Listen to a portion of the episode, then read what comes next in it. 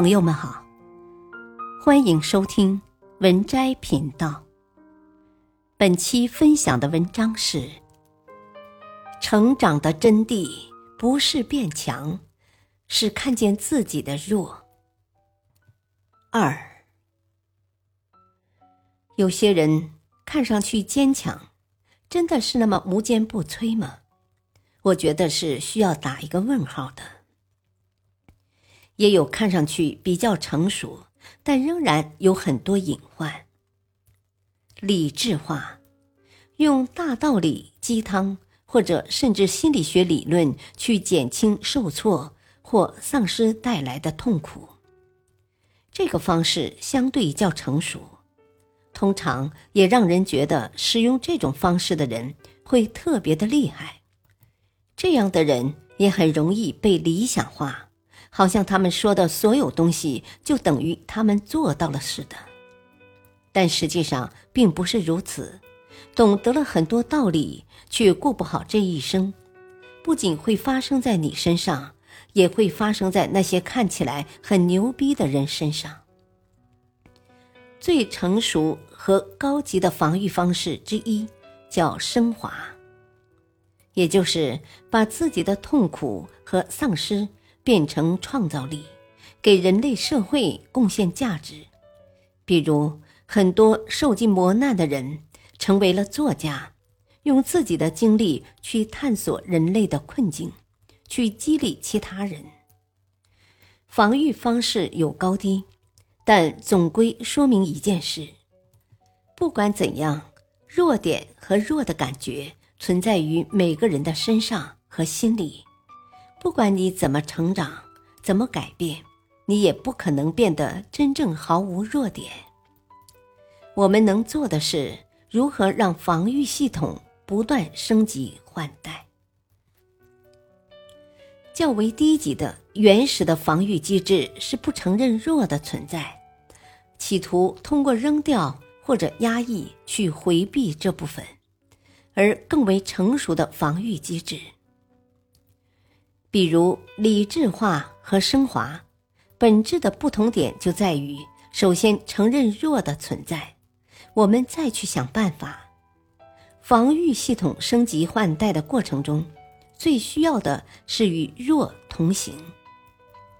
理智化虽然也是在想办法，也似乎把防御系统升级的更为精密，但它忽视了这个最核心的内容。那仿佛就是很不耐烦的感觉。好了，我知道弱点在哪里了，所以下一步我们怎么办？有那么一点承认，但不多。真正能够升级防御系统的方法是，跟自己弱的感觉在一起，不断感受着这个感觉带来的痛苦的冲刷，在这个基础上不断的去理解。去体会这个痛苦的所有的细碎之处。这个过程其实是挺艰难的，特别是在一人独行的情况下。而在心理咨询过程中，当你的痛苦的种种细碎之处被另一个人深深理解的时候，这个痛苦就变得不那么不可承受，这个痛苦的状态也变得不那么不可停留。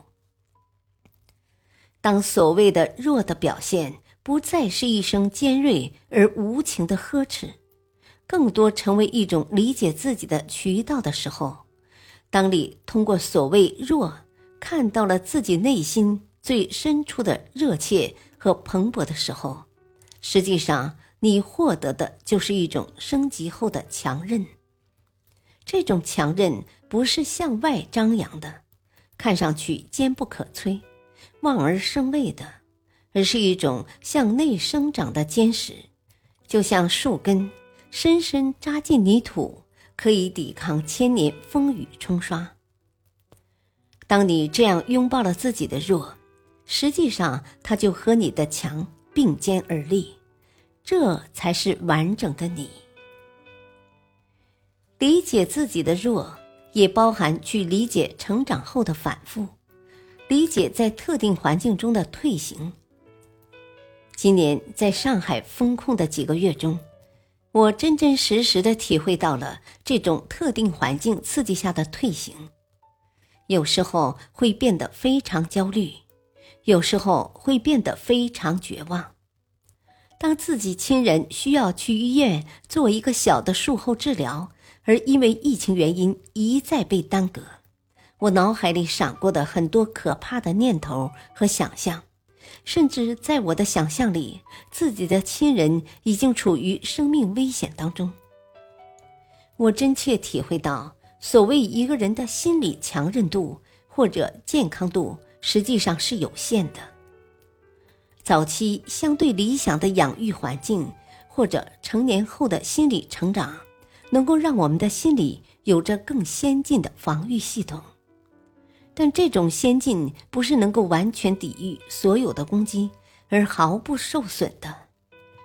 也就像网友评论说的那样，很多人都不知道一个最基本的道理：无论任何人，一旦受到超过限度的压力，就会变得暴躁、沮丧、抑郁，带有攻击性，甚至无法保持理智。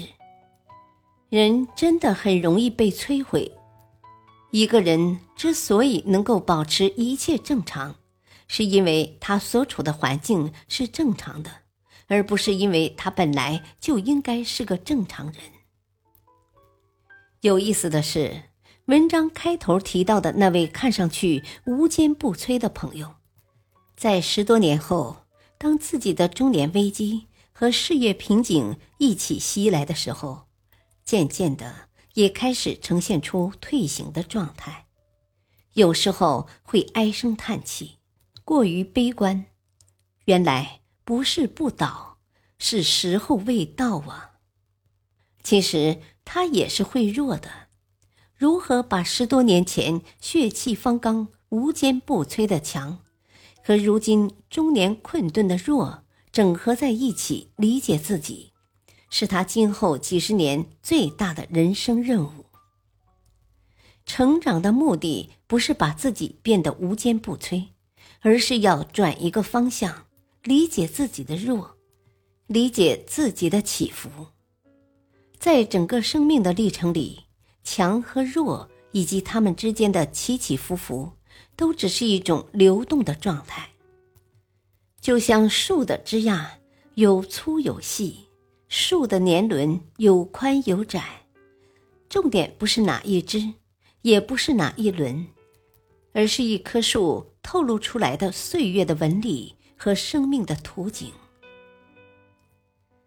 本篇文章选自曾奇峰心理工作室，作者李文瑶。感谢收听，再会。